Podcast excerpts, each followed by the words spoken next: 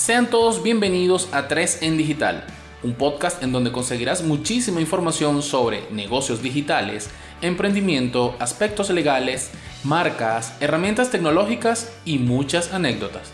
Todo desde la visión personal y la experiencia de tres profesionales de distintas áreas del ámbito digital. 3 en Digital es el podcast en donde podrás aprender, instruirte, prepararte e informarte acerca de todos estos temas actuales tan necesarios para llevar a buen puerto tu marca o negocio. Relájate, ponte cómodo y disfruta de 3 en Digital. Ajá, muy buenas noches. Bienvenidos a este cuarto episodio de 3 en Digital. Bienvenidos, bienvenidos. Saludos por aquí, mis compañeros. Celis, ¿cómo estás? Buenas noches. Buenas noches, Rubén, Laura. Y bueno, bienvenidos todos los que se están uniendo, se van a unir a la grabación en vivo y a quienes nos escuchan en diferido.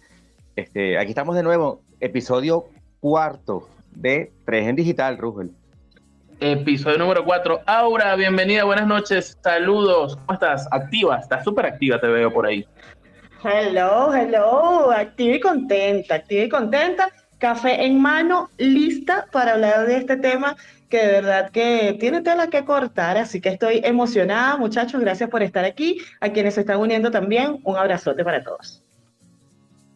Bueno, mm, sin más, no vamos a dilatar más esto. Este era el episodio que estaba pautado para la semana pasada, pero ya escuchamos a Celis, ya está repuesto de esa gripe que lo agarró. Y bueno, aquí estamos con este episodio. La inteligencia artificial nos dejará sin trabajo. ¿Qué piensan ustedes? Pero bueno, ustedes saben que tenemos un esquema, tenemos varias secciones aquí en el, en el podcast y antes de entrar en eso, les recordamos un poquito la dinámica a las personas que nos van a escuchar por primera vez. Esta, este podcast 3 en digital es un podcast que estamos grabando en vivo acá en nuestra comunidad en Telegram. Si quieres participar, pues debes unirte aquí y puedes dejar tus preguntas. Fíjate que aquí en la comunidad hay varios temas y bueno, en esos temas puedes participar. Tenemos un tema que es lo, tengo por aquí en pantalla, preguntas para el podcast. Si tienes alguna pregunta de lo que estemos hablando esta noche, pues allí debes dejar tu pregunta. Si dejas tu pregunta en otro tema, probablemente no lo vayamos a leer. Así que súper pendiente y tenemos una serie de temas ahí como temas de social media, eh, los temas de comunidad, marca y negocios, los temas legales, en fin, tenemos un, un, montón de espacios aquí para que hagas networking, para que preguntes, para que aprendas y potencies tu marca. Y luego este episodio va a ser subido a nuestra web y lo vas a poder escuchar en diferido, pero lo mejor es estar en vivo para que calientico tú aclares tus dudas. Y muchachos, arranquemos de una vez. ¿En qué andamos? Esta es una pequeña sección en donde le contamos a esta gente, a esta audiencia, en qué andamos en nuestras marcas, en nuestros proyectos, en nuestros negocios. Así que bueno, como siempre y en el orden de esta, de esta ronda, Aura, cuéntanos en qué andas. Bueno, les cuento que estos días he estado, bueno, súper, súper, pero súper enfocada en lo que es el desarrollo de páginas web para clientes. De verdad que me ha sorprendido cómo ha sido el inicio de año creo que la gente ya le ha dado como más importancia al tema de tener su web y de verdad que en estas últimas semanas no he parado eh, de hacer páginas y de verdad que eso me tiene contenta porque creo que lo hemos dicho infinidad de veces y ahora como que se está viendo el sueño cumplido, así que buenísimo. Y otra de las cosas que me tiene emocionada es que por primera vez estoy trabajando en un proyecto cripto, estoy ayudando a desarrollar un pitch deck de un proyecto cripto, cosa que me tiene también como muy feliz, primero porque siempre digo que qué fino que se presenten estas oportunidades para mujeres en tecnología y luego bueno, porque es algo que no había hecho antes, que es tremendo reto y bueno, que por los vientos que soplan van bastante bien, así que de verdad que estoy bien. Te dejamos de escuchar ahora. Confírmanos. Ajá, aquí estoy, no sé qué pasó, cuéntenme. Sí, bueno, recordemos, recordemos, recordemos que eh, esos son las, los detalles de, de, los, de los podcasts en vivo, pero de repente se te escuchó entrecortado. Pero bueno, mira, buenísimo, me gusta mucho eso. Sucumbiste al tema cripto, ¿no? Por fin. Eh, bueno, no solamente el tema cripto, creo que más al tema Web3, que además es una cosa que tenemos que tratar de entender, porque mucha gente dice, no, es el futuro, es el futuro, pero al final del día termina siendo el presente, esto va avanzando a una velocidad que bueno, la verdad es que a veces como que no nos da tiempo de, de entender muchas cosas y como que las vamos aprendiendo al paso, pero hay que entender que hay muchas oportunidades de financiación, de hacer crecimientos de, de, proyectos, de tener nuevas comunidades, así que toca aprender, queramos o no, así que estoy contenta por eso y bueno, como siempre les digo, también estoy siempre en la promoción ahorita de las asesorías grupales que vienen, que empiezan el 9 de marzo y estoy creando una nueva línea de negocios para mi marca que ya les contaré en su debido momento, así que en eso ando. Cuéntanos, cuéntanos. Para el próximo episodio tienes que contarnos de qué va eso de las asesorías grupales, porque yo ayer estuve en la de Celis. El que no estuvo, bueno, se perdió de un. Tú sabes, cuando vas a una parrillera, a esos sitios, un restaurante que te ponen así, eh, solomo, así, jugosito, carnosito. Bueno, ese, esa actividad, esa asesoría de ayer de Celis estuvo jugosa. Eso estuvo espectacular. Y el que se lo perdió, miren, bueno, ¿qué les puedo decir? Así que, que asesoría con hambre. Sí, sí, pero no, es que de verdad estuvo, estuvo, mire, eso estuvo más bueno, eso estuvo de verdad muy bueno. A mí me gustan mucho las asesorías grupales porque, en mi opinión personal, em, uno se nutre, uno se nutre de opiniones, de esas tormentas de ideas de otros emprendedores que como uno están buscando ideas, eh, teniendo fallas, teniendo dudas, en fin. Eso es un tema que podemos hablar en el próximo episodio. ¿En qué andamos? Bueno, ¿en qué ando yo, muchachos? Les cuento. Ahorita eh, también estoy ocupadísimo con un par de proyectos, bueno, en conjunto con Aura. Eh, uno del, del, tema del área cripto, del área web 3 y otro del área de la salud, de verdad que sí. Y me encanta mucho esto y debo mencionarlo. Em, que, que, bueno, tienen que ver con lo que hemos venido machacando desde, desde enero. Ya estamos en marzo y le decimos a la gente, y la gente, bueno, la gente reacciona eh, lento, no, no, tan rápido como quisiéramos, pero estos proyectos son de, de personas que, que, les hemos dicho el tema web, el tema web, el tema web, y después dicen, mira, como que sí, vale, como que, como que el lavado de cerebro funcionó, por favor, eh, asesórame, dale forma a mi ecosistema, ayúdame a montar toda mi estructura, y de verdad que, bueno, súper complacido, de verdad que cada vez más marcas entiendan lo importante de tener su presencia web. Así que ahorita ando en full, full, full metido en estos proyectos. Eh, y bueno, esperando los próximos proyectos de estos escuchas que yo estoy seguro que están escuchando tres en digital y están diciendo ya va.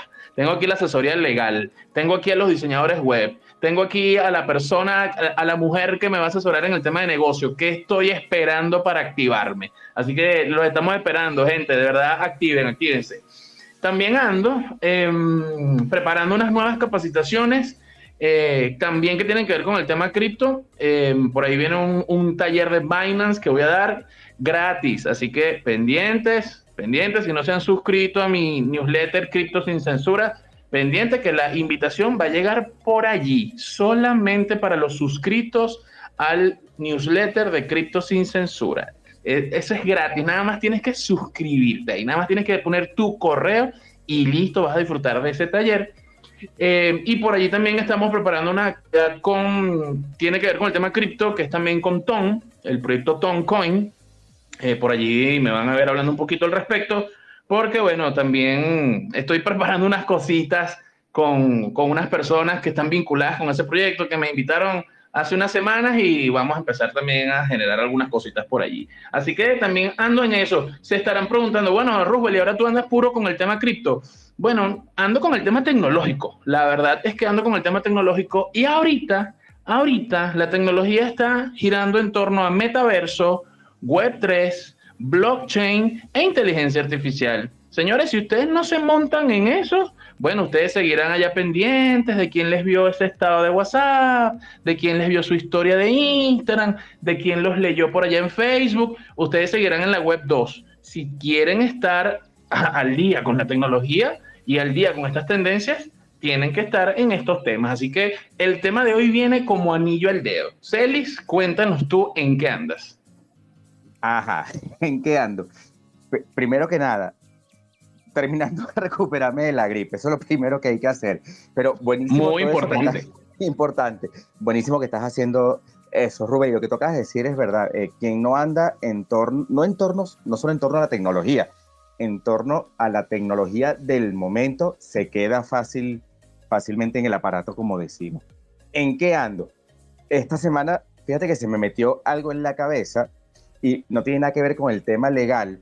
Empecé a aprender a programar en Python. ¿Qué te parece? Bueno, mira, me caigo pero qué sorpresa. Yo, yo que soy informático y no sé programar en Python, he leído uno que otro por ahí, curso, tutorial que me he descargado, pero la verdad es que no le he metido el pecho. De verdad que te felicito. No, hice, mi primer código. Qué fino.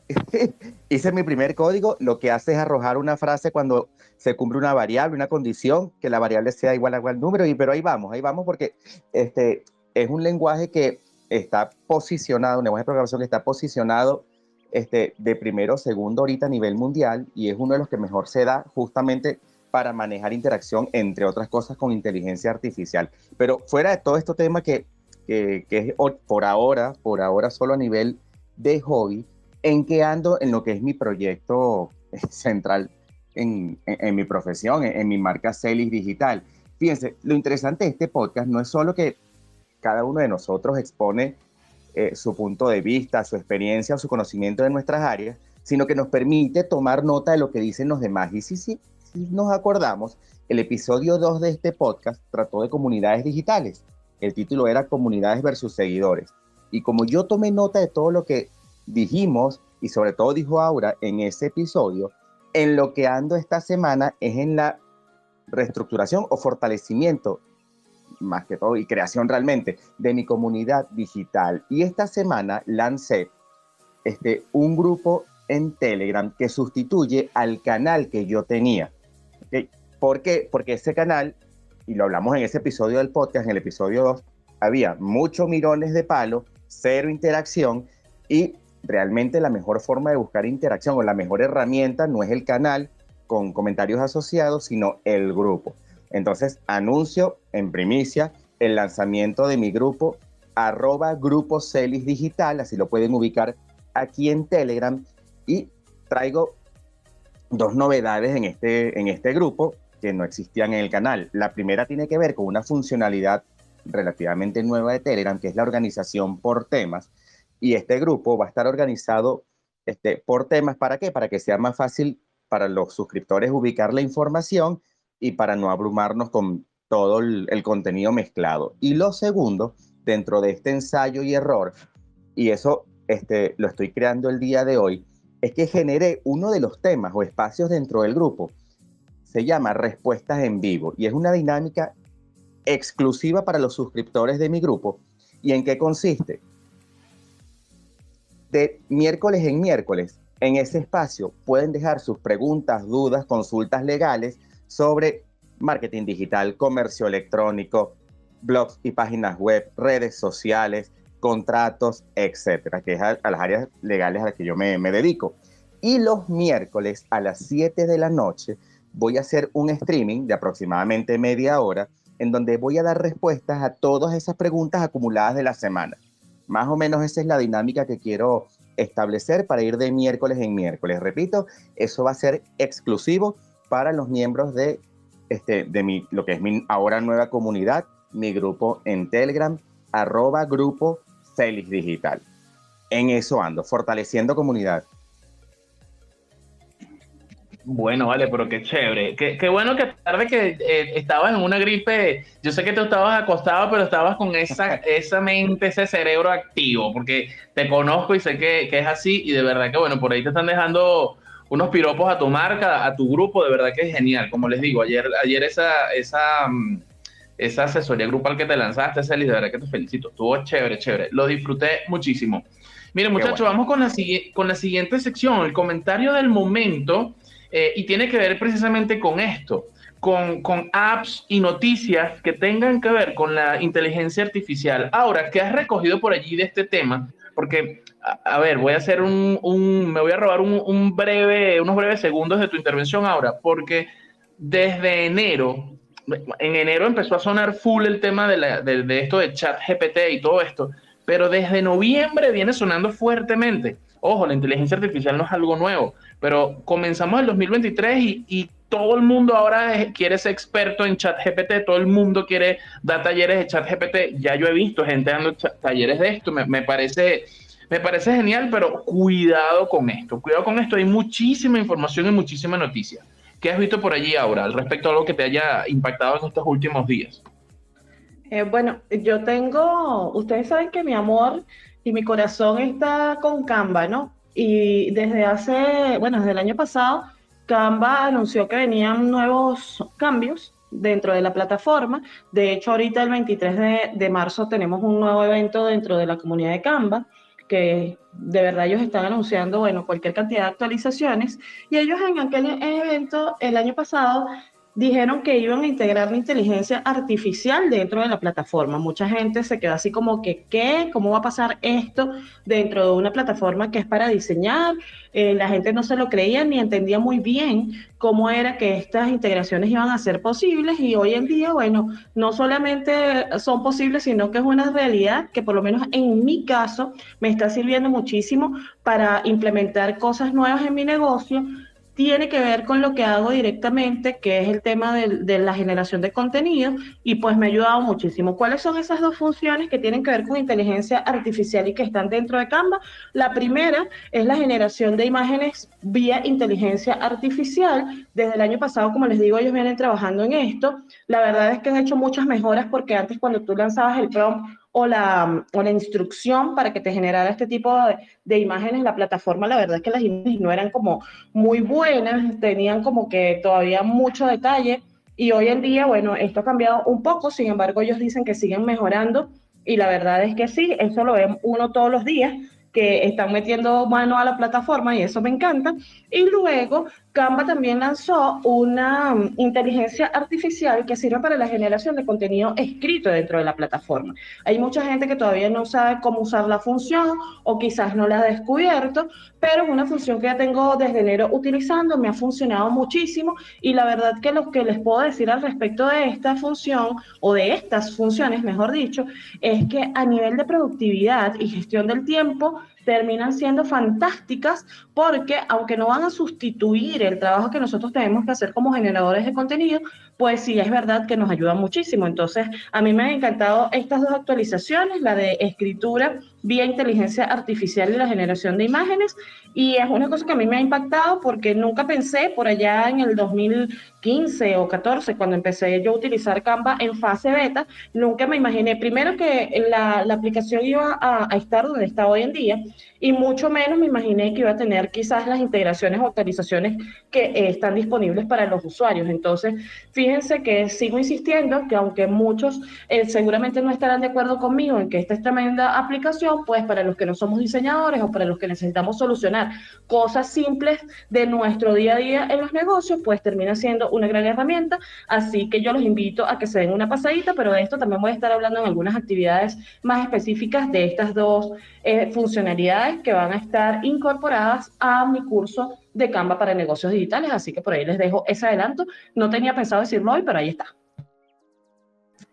Bueno, eh, yo te voy a hacer spoiler ahora. Yo que he visto un poquito y que te tengo muy cerca para tus asesorías, de verdad que lo que he aprendido en estas últimas semanas con el tema de la inteligencia artificial dentro de Canva, o sea, ustedes no se pueden, o sea, no tengo cómo explicarlo o sea, es increíble, es increíble que, puedas hacer el contenido de un mes, de dos meses, de tres meses, eh, algo que te tardabas antes semanas, que lo puedas hacer en 10, 15 minutos. Es, impresionante, de verdad que es impresionante. Total, total. Y creo que es una buena forma de que la gente que quizás no, no tiene ahorita quizás un community manager o un generador de contenido para su marca, pues puede utilizar este tipo de integraciones eh, aprendiéndolas a usar bien, les van a funcionar muy chévere para, para lo que están haciendo ahorita, sobre todo a nivel de contenido. Sí, es impresionante. Miren, eh, con comentarios eh, recientes o noticias recientes del momento que he visto acerca de inteligencia artificial, yo como les digo, estoy siguiendo bastante, bastante el tema. Recuerden que hace unas semanas atrás hice un programa em, em, eh, dedicado solamente a la inteligencia artificial en mi programa de los viernes. Los invito mañana, todos los viernes a las 7 de la noche por allá por mi canal arroba social media sin censura, eh, actualidad digital. Y, mm, y, de verdad que leí esta semana una noticia que de verdad que me, me impactó. Eh, además que bueno, de, de, de, quien viene no me extraña porque es alguien que, quizás no va, no, no va en la tendencia de todo el mundo. Y me refiero al fundador de Vivaldi, él se llama John von Techner este, bueno, él, es un personaje, investiguen un poquito al respecto eh, de, de, su historia y todo el tema. Le hicieron una entrevista y en esa entrevista, dentro de todas las cosas interesantes que dijo, mañana voy a ampliar esto en mi programa, que aquí quiero solamente mencionar el tema de, de chat GPT. Le preguntaron que qué opina de estas aplicaciones de inteligencia artificial. Y este señor, que bueno, tiene bastante experiencia en el tema tecnológico, fundador de Vivaldi, fundador de, de Opera y de un montón de iniciativas tecnológicas más, dijo que, que bueno, que, que, esto, estas herramientas son o, o, nos proporcionan un tremendo potencial para desarrollar y hacer cosas. Pero cuidado, cuidado porque si las utilizamos mal pueden hacernos menos inteligentes, ¿no? Dijera yo en Social Media Sin Censura, puede hacernos brutos. Y él, él puso un ejemplo en esa entrevista que de verdad que a mí me dejó atónito. Y él dijo, si a mi hijo en el colegio, mi hijo de 12 años, le, le mandan a hacer una tarea y él, eh, lejos de hacer la tarea, le pregunta a la inteligencia artificial o le pide que le haga la inteligencia artificial, buenísimo, podemos aplaudir, wow, la inteligencia artificial es brutal. Pero ese niño de 12 años, o mi hijo, dice él en, en la entrevista, mi hijo no hizo el esfuerzo por buscar, por leer, por investigar, por analizar. Entonces, lejos de prepararnos, la inteligencia artificial puede ser todo lo contrario. Entonces, eso mm, yo lo dejo como reflexión cuando hablemos un poco del tema. Yo leí esa noticia y dije, esto que no, qué bueno que leí esto, porque lo, hablamos, lo vamos a hablar en el podcast de 3 en Digital, porque sin duda es una gran realidad. Hoy vamos a hablar de si la inteligencia artificial nos deja sin trabajo, pero no solamente pudiera ser eso uno de los riesgos, también está el riesgo de que la gente cada vez lea menos, piense menos, actúe menos. Lo vamos a desarrollar ahorita en, en, en detalle, pero esa fue la noticia de esta semana que dije, wow, la, la, inteligencia artificial está en boca de todo el mundo y es bien interesante escuchar esas opiniones. Celis, cuéntanos qué tienes por allí, eh, qué has leído, qué has recogido de, de, de, todo este tema de inteligencia artificial en estos días. Bastante. Yo creo que no hay ningún sector que no haya sido movido por la inteligencia artificial. Y el legal, el sector legal, que siempre es el más rezagado o, o era el más rezagado en temas tecnológicos, está montado en los patines. Fíjense, hay una noticia que salió a principios de año sobre una empresa llamada Do Not Pay, o sea, no lo pagues. Esa empresa eh, ayudaba a personas de Inglaterra, de Reino Unido y Estados Unidos a generar argumentos para no pagar las multas de estacionamiento, para apelar o, o recurrir comisiones bancarias, negociar con proveedores, era un chatbot, Pero lo interesante de eso es que su creador, este Brother, anunció en enero que iba a pagar un millón de dólares al abogado que aceptara el experimento de repetir en una audiencia de un Tribunal Supremo de Estados Unidos los argumentos que le dictara su inteligencia artificial. O sea, escuchen esto, ¿no? Este, total que eso causó toda una conmoción en el mundo jurídico. La, la audiencia en un tribunal de California estaba programada para febrero, pero, pero, fíjense esto, el 25 de enero, o sea, el, el, esta persona, el, el, dueño, el creador de Don't Not Pay, publicó en su cuenta en Twitter que después de recibir amenazas de los fiscales del Colegio de Abogados del Estado, ¿ok? Este, canceló el, el, experimento, incluso tuvo amenaza de cárcel si cumplía, si llevaba a cabo esta, e, esta trivia, este experimento, no, toda esta, toda esta actividad, ¿ok? Y se pospuso el, el tema.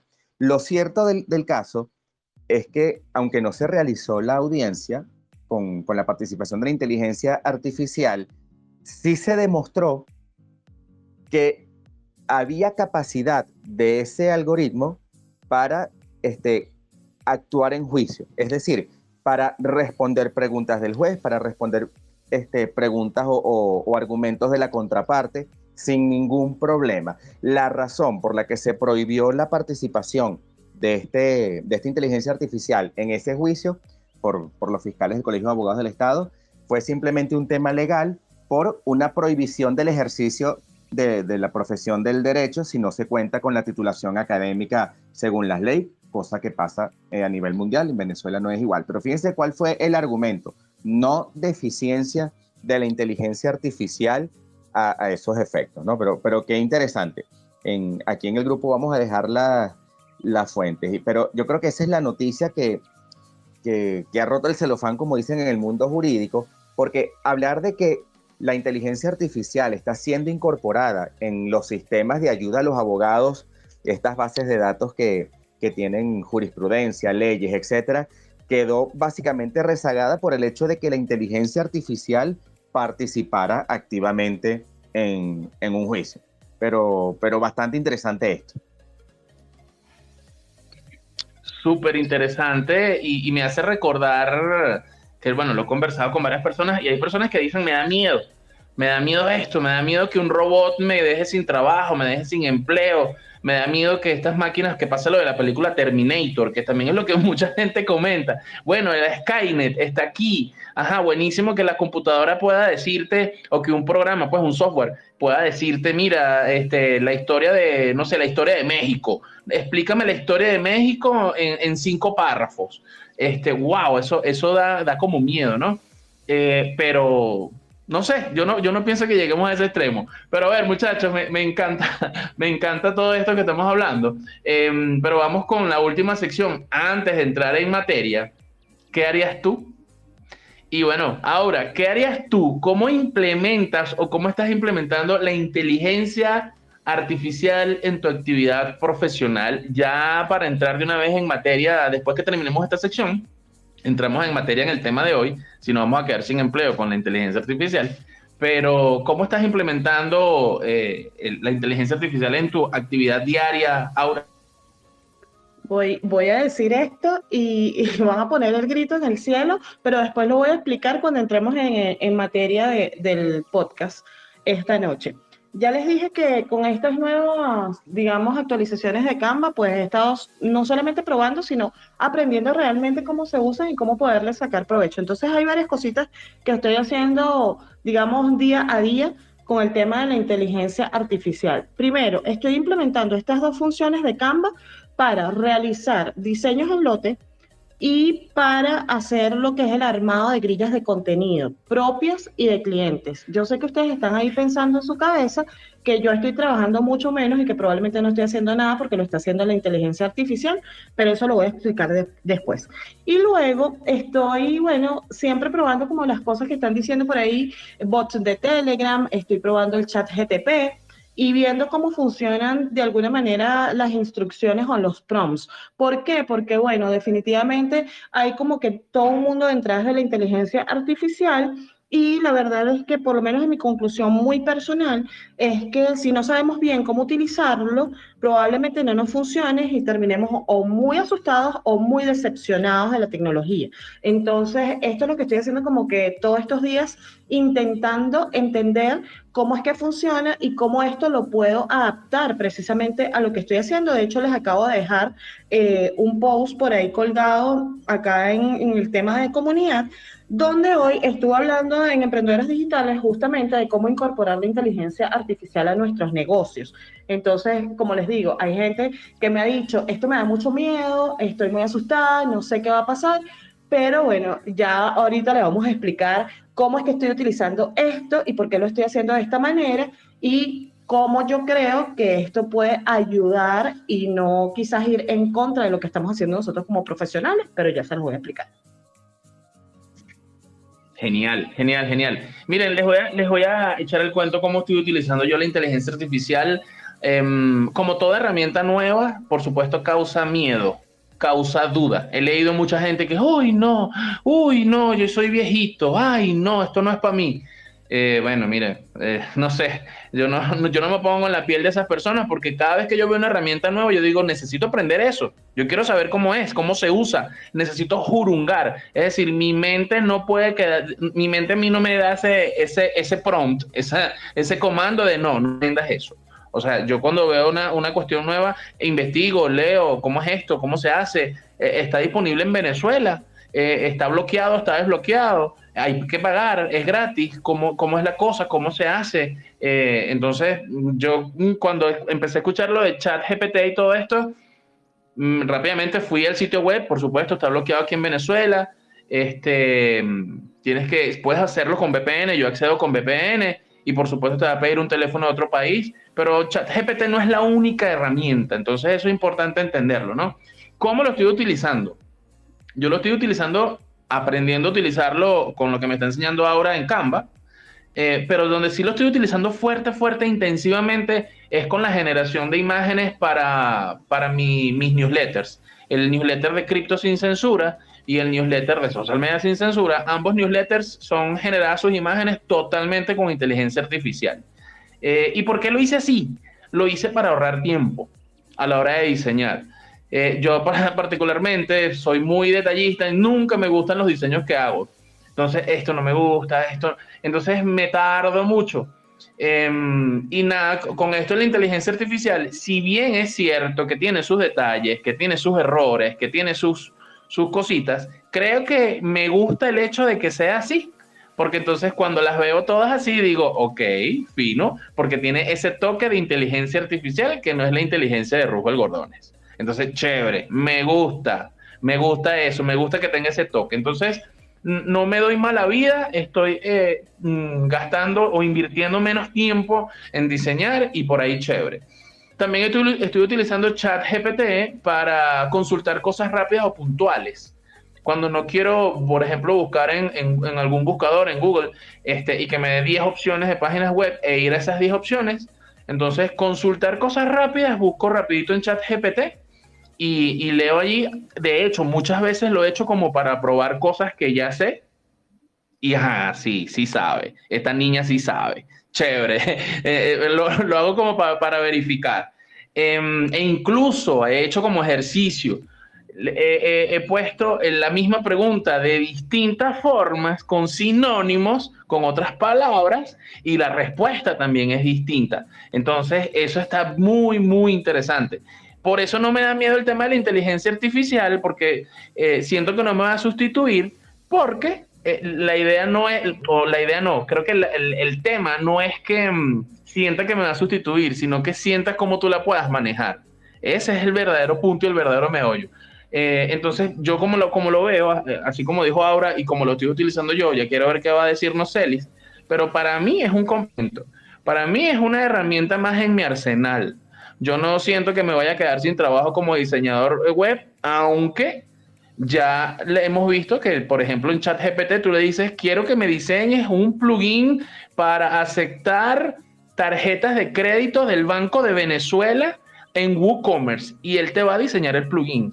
Eso está perfecto, maravilloso, pero seguramente hay un detallito, un errorcito allí que necesita sí o sí necesariamente el ojo humano. Entonces a mí no me, preocupa porque seguramente van a necesitar contratarme para revisar ese plugin, ver cómo funciona y ahí no hay inteligencia artificial que valga. Tal vez veamos eso en el año 3148 cuando estemos en la nave Enterprise, pero por lo menos ahorita 2023, 2024, 2025, eso no me quita el sueño. Celis, cuéntanos cómo estás implementando o usando la inteligencia artificial en tu actividad profesional diaria. Ajá, ¿cómo la estoy usando? Como pasante virtual. Fíjense, eh, es verdad, hay mucha gente que habla del miedo en el uso de la inteligencia artificial. Yo creo que hay que cambiar la palabra miedo por prudencia, más nada.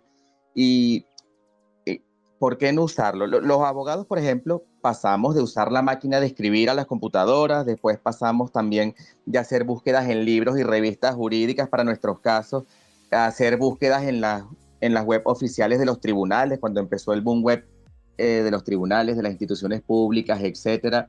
Eh, y en fin, este, la inteligencia artificial para mí, para el ejercicio de mi profesión, viene a ser una herramienta más, ¿ok?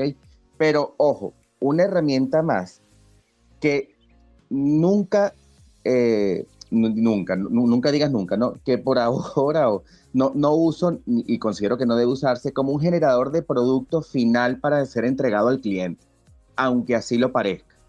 ¿Ok? Aunque así lo parezca. Porque tú lo dijiste muy bien, Rupert. Tiene detallitos de inteligencia artificial, este, por más que adecue los resultados a un, a un, lenguaje coloquial, a un lenguaje, entre comillas, humano, a un lenguaje que se entienda, este, hay detalles, hay detalles, sobre todo cuando uno quiere emitir una opinión, quiere eh, incorporar elementos basados en la experiencia, que una cosa son antecedentes o base de datos información vieja y otra cosa es la manifestación de la experiencia en una opinión, etcétera. Pero ese es el uso que, que doy, es súper efectivo. O sea, yo me puedo tardar una hora buscando jurisprudencia en la web o en, o en libros y ChatGPT lo hace en cinco segundos, no nos vamos a caer a coba, ¿ok? Pero eh, uno como profesional tiene que ser filtro de ese algoritmo. Que ChatGPT o la inteligencia artificial en general nos ahorra en horas, en horas el, el trabajo, sin duda. Por eso creo que sí hay que usarla, este, pero con prudencia. ¿Y a qué me refiero con la prudencia? Y, aquí viene el, tema legal que sé que estás esperando. Porque pueden haber problemas legales derivados del uso de la inteligencia artificial. Pueden haber muchos, yo voy a hablar ahorita básicamente de dos. Uno, el tema de la confidencialidad y del manejo de datos en lo que es la inteligencia artificial.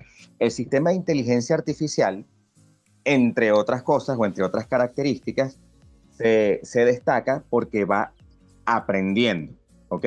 Este, va leyendo hábitos. De hecho, casi todos los sistemas para usar ChatGTP, luego de la emisión de la respuesta, tienen un sistema de valoración, si estás de acuerdo con la respuesta, si no, cómo la cambiarías, etcétera. ¿Para qué? Para él ir aprendiendo e ir acoplándose a la forma de hablar de quien lo usa. ¿Okay? ¿Por qué digo esto?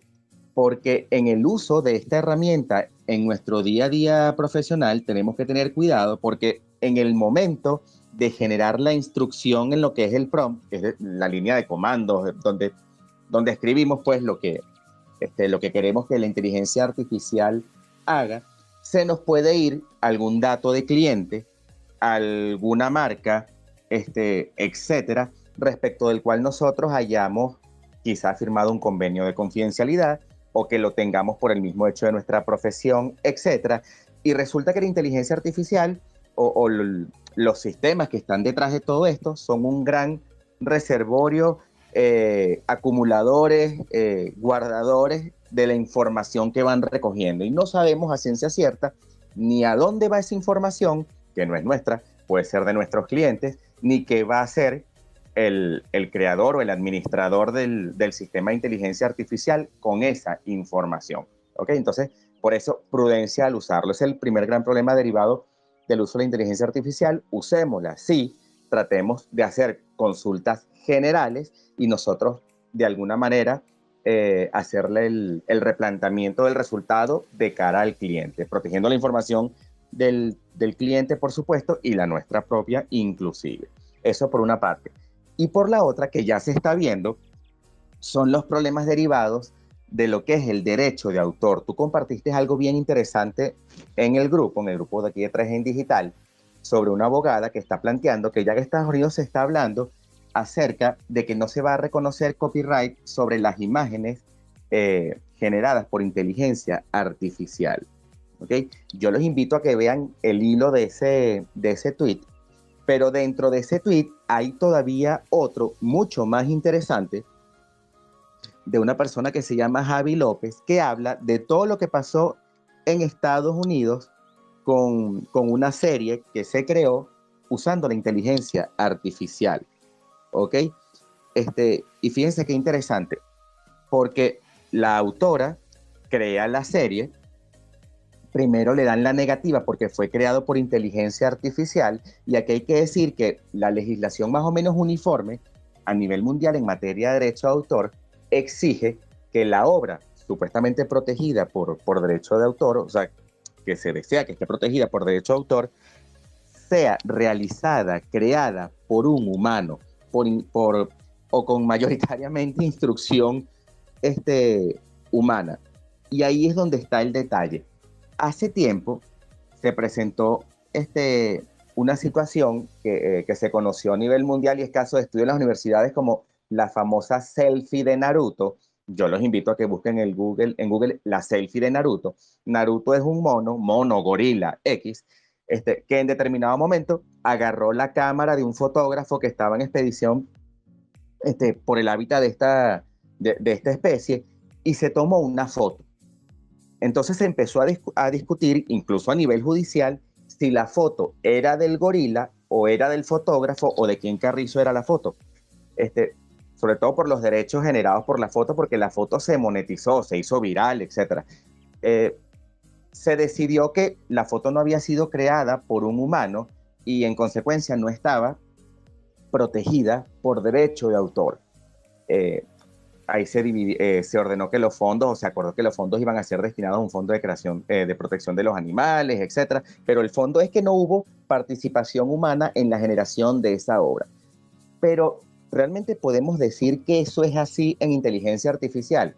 Y yo desarrollo todo esto porque la pregunta de esta sección es cómo implementaríamos la inteligencia artificial en nuestra actividad profesional. Y aquí hay profesionales o nos están escuchando profesionales que van a usar y están usando la inteligencia artificial para crear ilustraciones, para crear eh, cualquier cantidad de cosas, escritos incluso, etc. El asunto es que yo creo que no está muy claro si lo que genera la inteligencia artificial es creación humana o no. ¿Por qué? ¿Lo genera un algoritmo? Sí, lo genera un software informático, el producto final. Pero ese producto final, a diferencia de lo que hizo este mono, esta mona Naruto, que, eh, este, que tomó la cámara, no hubo participación humana, se tomó la foto, aquí hay una instrucción que se le da a la, a la inteligencia artificial. Si nosotros no escribimos nada en el prompt, la inteligencia artificial no hace nada, no genera una respuesta. Entonces yo creo que no hay nada escrito definitivo porque todo va a depender a ciencia cierta de lo que los estados en las futuras reformas de leyes que seguramente habrá interpreten este, lo que es participación humana. En este caso del tweet que se compartió en el grupo, ¿ok? Y de la historia eh, concreta que, que explica Javi López, mm, lo desconozco, lo acabo de ver en Twitter, pero fue sobre, sobre la serie este, of the Down. Lo, lo, interesante es que la Oficina de, de Derecho de Autor de Copyright de Estados Unidos le dio a la autora protección sobre lo que es el conjunto de la historia, la trama, etcétera, pero no sobre la, las imágenes. ¿Ok? Fue una decisión medio salomónica. Pero entonces, en conclusión, prudencia en cómo se usa la inteligencia artificial. Yo la uso como herramienta. Y discúlpenme la extensión, pero creo que era necesario hablar sobre esto. Genial, Félix, genial. Pero bueno, entremos en materia, ya que este, este episodio de hoy es para hablar de eso. Y, y, aunque hay muchas noticias, muchas herramientas, muchas inteligencias artificiales, no es nada más ChatGPT, eh, está Midjourney un montón más, entremos en el tema ya. ¿La inteligencia artificial nos dejará sin trabajo? Sí, no. ¿Por qué piensas que sí? ¿Por qué piensas que no? Déjanos tus preguntas al respecto si nos estás escuchando ahorita y si nos vas a escuchar en diferido. Ahora, cuéntanos cuál es tu opinión. Queremos saber tu opinión. Mira, eh, la verdad es que yo pienso que no. O sea, mucha gente se imagina cuando hablamos de inteligencia artificial, eh, sobre todo por lo que están diciendo en el chat, que existe como un desconocimiento, un miedo que va a pasar algo así como la película Yo Robot. Si no han visto esa película, es una película de Will Smith, la revolución de los robots, se vuelven en contra de, quien los creó, en fin. Vayan y vean la película para que entiendan un poquito. La gente piensa que eso es lo que, lo que va a pasar con el tema de inteligencia artificial. Pero pero, y esto en mi opinión, es que la inteligencia artificial está diseñada para complementar las habilidades humanas no para reemplazarlas. De hecho, bueno, un poco tiene que ver un poco con lo que está diciendo Celis, ¿no? Eh, la inteligencia artificial al final del día no es capaz de realizar quizás tareas que sean humanas, que requieran creatividad, que quizás requieran un pensamiento crítico, empatía o cualquier otro rasgo que tengamos nosotros los humanos por demás. Además que, bueno, yo siento que de alguna manera la inteligencia artificial la creamos nosotros, no va a ser más inteligente, como lo veo yo. Ese, entonces, esa es una de las cosas que, que, yo pienso. ¿Qué cosas sí pueden pasar con la inteligencia artificial? Bueno, que va a mejorar algunos procesos, claro que sí, pero el contexto las habilidades de tomar decisiones, quizás como lo, que hacemos nosotros, competir, ser empáticos, adaptarnos a situaciones, a contextos que cambian, y todo eso la inteligencia artificial no lo puede hacer. La inteligencia artificial simplemente va a seguir una instrucción y esa instrucción se la vas a dar tú dependiendo de tu necesidad, dependiendo de tu contexto, dependiendo de tu pensamiento lógico. Entonces ahí es donde entra como en juego un poco lo que decía Rubel. Bueno, hago pruebas en diferentes herramientas de inteligencia artificial a ver qué respuestas me arroja esto.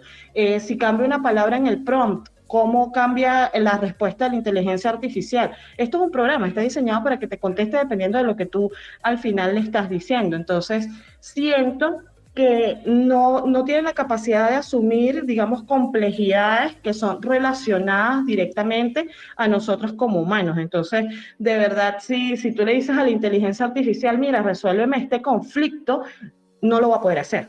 Entonces, te va de alguna manera a dar una criatura si le das una instrucción correcta? Claro que sí, y por eso les decía anteriormente que ya les iba a explicar cómo es que yo estoy utilizando esto, por lo menos en el tema de, de la generación de contenido. Bueno, ¿qué hago yo? Antes yo hacía una grilla, la escribía a mano, luego la desarrollaba y hoy simplemente meto palabras claves para que quizás la inteligencia artificial me dé las ideas. Pero en base a las ideas al final yo termino desarrollando el contenido.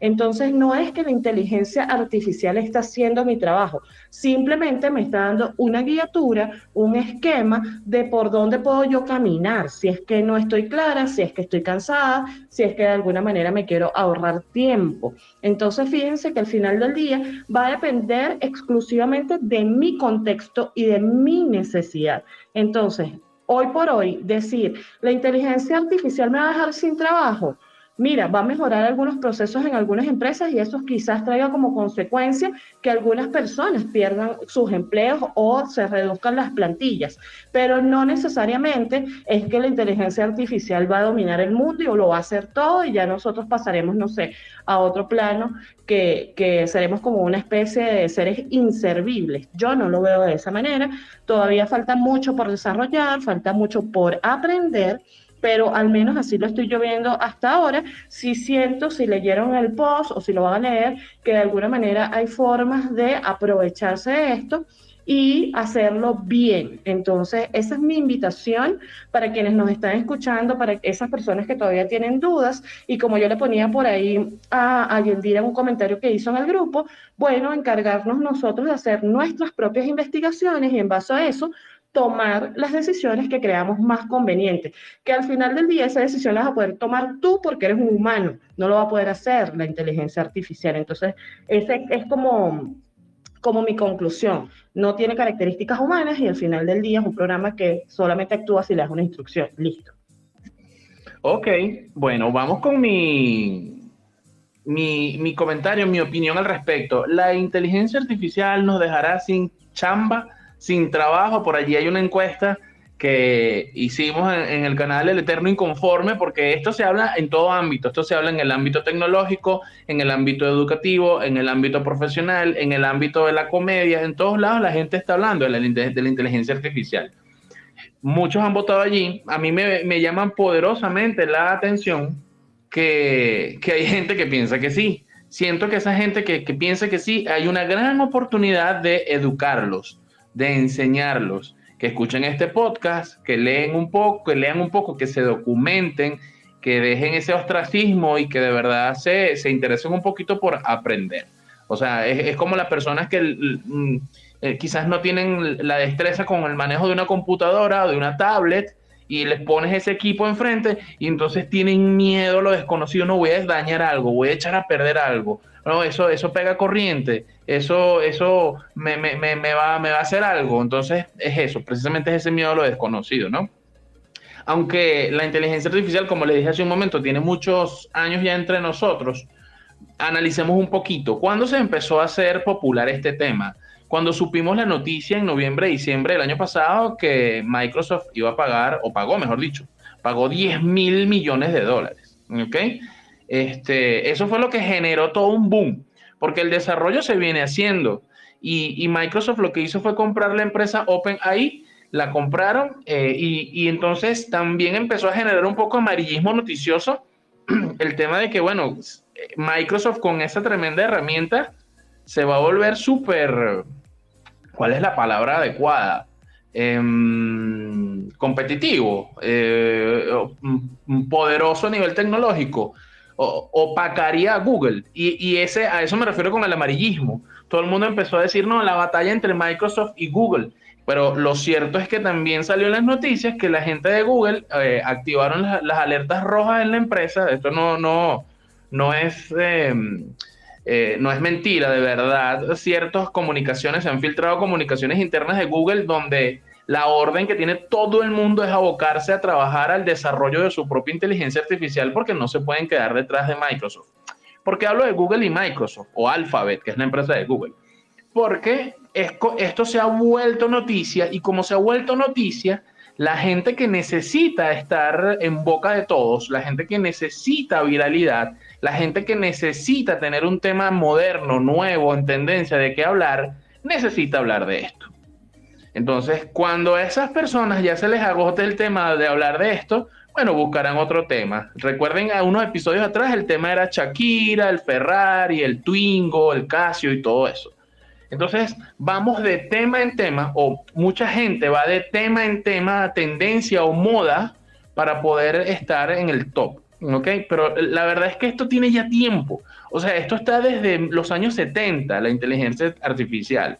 Recordemos en los 90, en los 90 la IBM, la Deep Blue le ganó a, a, Kasparov. O sea, recordemos eso y eso fue inteligencia artificial, señores. Esto no es nuevo, esto no es nuevo. Entonces, el, que anden todos abrumados con eso, eh, un momentico, vamos, vamos a calmarnos, vamos a investigar, vamos a leer un poquito más, ¿no?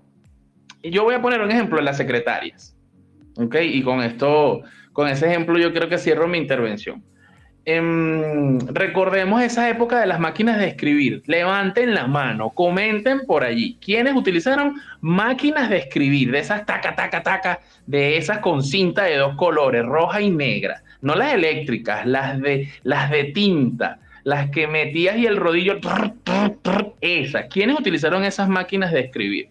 Recordamos esas secretarias que escribían como una máquina, ¿sí? Como un robot. ¿Y qué pasó cuando surgieron las, las computadoras?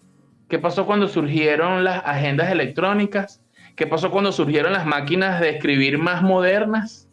Todo el mundo, uy, van a, van a votar a la secretaria. No, no, al contrario, se potenció el trabajo de la secretaria y la secretaria se volvió más versátil, se hizo más eficiente, eso la hizo más competitiva. Por supuesto, la, la, secretaria que sabía manejar las nuevas herramientas era, por supuesto, superior, digamos, o más atractiva a, la secretaria que se quedó atrás con la cinta de, rojo, en dos, de dos colores, rojo y negro. Entonces, eh, ese, este ejemplo que les estoy poniendo es exactamente igual para esto que está pasando con la inteligencia artificial. Si lo vemos con el miedo de que nos va a sustituir, que nos va a dejar de lado, que nos va a quitar clientes, que nos va a quitar trabajo, bueno, ya estás entregado. Ya, si tú piensas que es así, como dijo Henry Ford, si tú piensas que es así, tienes razón. Pero si piensas que no es así, también tienes razón. Y este es el momento coaching, muchachos. este, em, entonces, tal cual, o sea, yo pienso tal cual que si aprendemos a manejar esto de la inteligencia artificial, aprendemos a manejar sus aplicaciones así como está explicando ahora en Canva o en distintas herramientas, si aprendemos, así como dijo Celis, este, a utilizar las distintas formas con VPN, sin VPN, con textos, con imágenes, ya inteligencia artificial, Adobe lo está probando para limpiar los podcasts. ¿Sabían ustedes eso? O sea, a ese nivel hay inteligencia artificial. Eh, hay un montón, hay un montón de aplicaciones. Entonces eso no significa que no te van a, dejar a ti por fuera eh, en los podcasts o ya no, ya no va a existir 3 en digital. No, vamos a tener una herramienta más chévere para pulir los audios de 3 en digital gracias a la inteligencia artificial. ¿Sí me explico? Entonces, por eso yo, yo, a mí me da risa, a mí me da mucha risa la gente que anda con ese miedo y esa paranoia y piensa que sí, este, el hecho de que no aprenda inteligencia artificial, eso ya te hace menos competitivo eso ya te pone fuera del tablero. Entonces, si tú quieres estar en el competitivo, si quieres estar en candela, aprende de esto. Aprende y documentate, deja el miedo, empieza a utilizarlo, empieza a pensar cómo lo puedes aplicar en tu trabajo. Empieza, empieza a utilizarlo. ¿Cuál es el miedo? ¿Cuál es el miedo? Entonces, eh, como dijo Celis, prudencia. Bueno, sí, prudencia, pero una frase que yo estoy repitiendo mucho y hoy no la puedo, no me puedo ir sin dejar de utilizarla, es el que tenga miedo de morir que no nazca. Láncense y prueben la inteligencia artificial. Entonces, ¿qué va a pasar eso como Terminator y todo esto? Eh, miren, no sé, en el, como les dije hace un momento, en el año 3000 quizás la inteligencia artificial piense por nosotros y se reproduzca por nosotros y, hagan todo por nosotros. Pero ahorita, en una fase temprana, ¿no? Ahorita es el momento de aprender y de sacarle el jugo y el potencial a esto. Así que esa es mi opinión al respecto. Celi, cuéntanos, ¿cuál es tu opinión de esto de la inteligencia artificial? ¿Te vas a quedar sin trabajo como abogado? Me, voy a quedar sin trabajo como abogado, vale. Fíjense, yo creo que estamos con este. Esto, esto de la inteligencia artificial es un fenómeno que yo puedo comparar con la selección natural a la que se refería Charles Darwin. Fíjate este, esta, esta comparación. El que no quiera sobrevivir en el mundo profesional, chévere, que no aprenda sobre inteligencia artificial. No es lo mismo que yo entre en un estado de depresión como le está pasando a muchos profesionales creyendo que los van a sustituir por el uso de la inteligencia artificial, a que yo aprenda inteligencia artificial, como muy bien tú dijiste, y diga, espérate, ahora yo como elemento diferenciador dentro de mi profesión, ¿ok? Ofrezco mis servicios legales de traducción de resultados, por ejemplo, de productos generados por inteligencia artificial o adecuación de esos este, textos inventando al caso concreto, etcétera. ¿Ok? hay que aprender. Mi opinión en general es que la inteligencia artificial no va a sustituir, hablo de mi rubro, a los abogados en cuanto al ejercicio general o integral de la profesión, pero cuidado, sí creo que eh, la inteligencia artificial va a sustituir muchas funciones básicas o de repetición. Si tú eres un abogado, hablándole al mi gremio, que se dedica solamente a hacer cosas que puede hacer un robot, sí vas a ser sustituido, punto.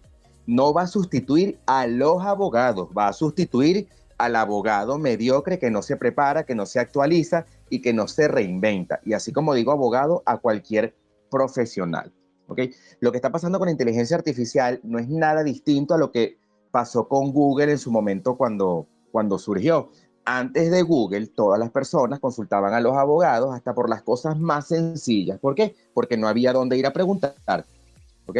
Que no fuese leer una, una revista especializada, un libro de derecho, que por supuesto el que no este, era abogado no entendía. ¿Qué pasa ahora? Eh, ¿O qué pasó en su momento? 2010 salió Google antes este, surgió Google, se perfeccionó el buscador de Google, la gente dejó de hacerle consultas básicas a los abogados, esas consultas de orientación, de primera toma de, decisiones internas, empezó a googlear sus preguntas legales y obtenían ese listado de portales web especializados este, para ir a buscar la respuesta. Que hubo un bajón, una disminución en las eh, preguntas o consultas pagas a los abogados, por supuesto, ¿ok? Pero eso también servía de filtro. ¿En qué sentido? Las personas pasan primero por Google, filtraban, leían y después iban más o van más pulidos al abogado a hacer la consulta de fondo o a presentar el caso concreto, ¿ok? Este, y digo todo esto porque ahora con inteligencia artificial y chat GPT la situación no es distinta. Ah, hubo un cambio. ¿En qué? En la sofisticación de la respuesta. Es decir, ya no tenemos ese resultado eh, tipo lista de sitios web donde ir a leer, sino tenemos ya un texto redactado, acabado con la respuesta. Buenísimo, pero el problema sigue, de fondo sigue estando. La interpretación de lo que arroja esa inteligencia artificial en materia legal solo la podrá hacer un abogado. La, la correcta interpretación, quiero decir, y lo otro, quien no es abogado, relacionado con lo anterior, va a tener la duda de si el bot o el chat GPT tuvo un pelón o no, si de verdad citó una fuente confiable o no. Este, porque yo puedo tener en mi página web eh, un blog con 300 artículos y resulta que uno de esos artículos lo escribí el Día de los Inocentes y lo dejé publicado y hago tal advertencia y ChatGPT le pasó raqueta a mi blog, lo leyó y sacó de ahí una respuesta. Eso puede pasar, ¿ok? Porque a lo mejor no interpretó que era un texto burlón, este, de, sátira o lo que sea, para este, yo hacer una broma a los lectores de mi blog y resulta que lo tomó ChatGPT para dar una respuesta a esas cosas, pueden pasar. Entonces no creo que haya eh, una sustitución general de, de la profesión de abogado, hablando de mi rubro, por chat GPT este, o por la inteligencia artificial. Eh, pueden estar en riesgo quizá algunos pasantes que se dedicaban solamente, como fue mi caso cuando me tocó ser pasante, a buscar jurisprudencia este, o a ordenar jurisprudencia, etcétera. Este, bueno, uno como pasante se podía tardar una o dos horas buscando jurisprudencia y, ChatGPT, inteligencia artificial, te lo hacen en cinco segundos. Y el pasante no es un abogado como para hacer un filtro real de la jurisprudencia, porque eso siempre lo revisaba el abogado revisor. Ahí la cuerda está, está floja para, para este tipo de personas si la intención de quien contrata al pasante no es formarlo como, como abogado. ¿Ok? Pero bueno, hay casos de casos, estamos hablando de la generalidad. Lo importante es que quien se actualice y entienda que la inteligencia artificial es un aliado, es una herramienta para potenciar el negocio y llevarlo este, al presente y al futuro. Este, quien no entienda eso, sí va a perecer, va a perder trabajo, va a perder clientes y quien no se montará en la ola. Y para cerrar, en el caso de los abogados, bueno, por ahora sigue estando la limitación legal, que es lo que este, pasó con, el caso que hablamos antes en Estados Unidos con la empresa Don No Pay, eh, está en Venezuela.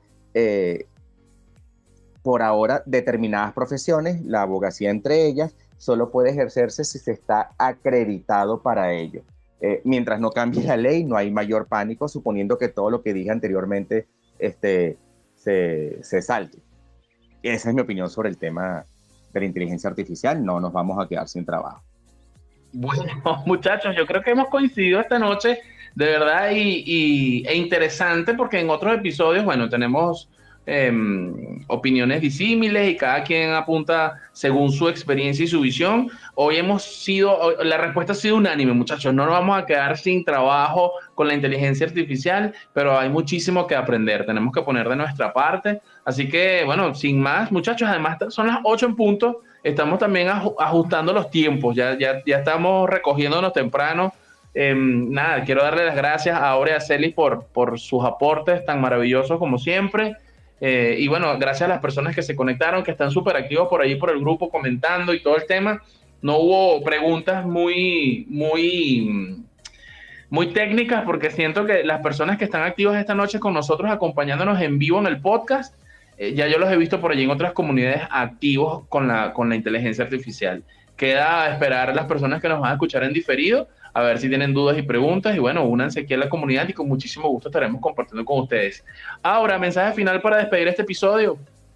Miren, que no tengan miedo de usar la tecnología. Siempre vamos a tener la oportunidad de investigar y poner quizás al servicio de nuestras marcas, de nuestros negocios y, de nosotros mismos lo que se adapte. Así que creo que todavía falta, como dije anteriormente, mucha tela por cortar, mucho que aprender y mucho que ver también en este tema. Así que creo que luego vamos a tener que hacer una actualización de este podcast cuando pase algún tiempito, pero la invitación siempre es a incorporar de esto lo que les convenga y bueno, a seguir trabajando y actualizándonos en, en materia tecnológica para todos. Así que gracias por estar aquí y nos vemos en el próximo podcast. Así es. Palabras finales, Celis, para despedirnos. Quédense tranquilos, usen, aprendan, aprendamos sobre inteligencia artificial, potenciemos nuestros negocios, nuestro emprendimiento, nuestra profesión con inteligencia artificial. Y la invitación es a que se sigan conectando a los episodios futuros de, del podcast. Tenemos podcast, episodio la semana que viene. Recuerden que el podcast de hoy, como lo dijo Roosevelt, este, se está haciendo porque se difirió la semana pasada este, por, por el tema que, que, ya anunciamos. Y la invitación es también a que nos sigan en cada una de nuestras plataformas digitales. Está Roosevelt Gordones en su social media sin censura, Aura Brito, social media, este, y Celis Guevara, Celis Digital. Entonces, este, gracias por, por acompañarnos a quienes nos siguen en vivo y la invitación es para conectarnos el jueves que viene. Así es, gracias Celis, gracias Aura. Y bueno, recuerden visitar 3endigital.com, allí van a tener todos los episodios, van a poder ver que pueden ser patrocinantes. Si ustedes quieren que su marca, su negocio, su iniciativa, su comunidad aparezca aquí patrocinando este podcast, así como Emprendedoras Digitales de Venezuela, que es nuestro patrocinante, pues nada, nos contactan, allí en la web van a ver eh, bueno, le hicimos un refrescamiento también a nuestra web, así que los esperamos por allá, gente. Así que muchísimas gracias y nos escuchamos en el próximo episodio. Recuerden, la próxima semana. Bye bye.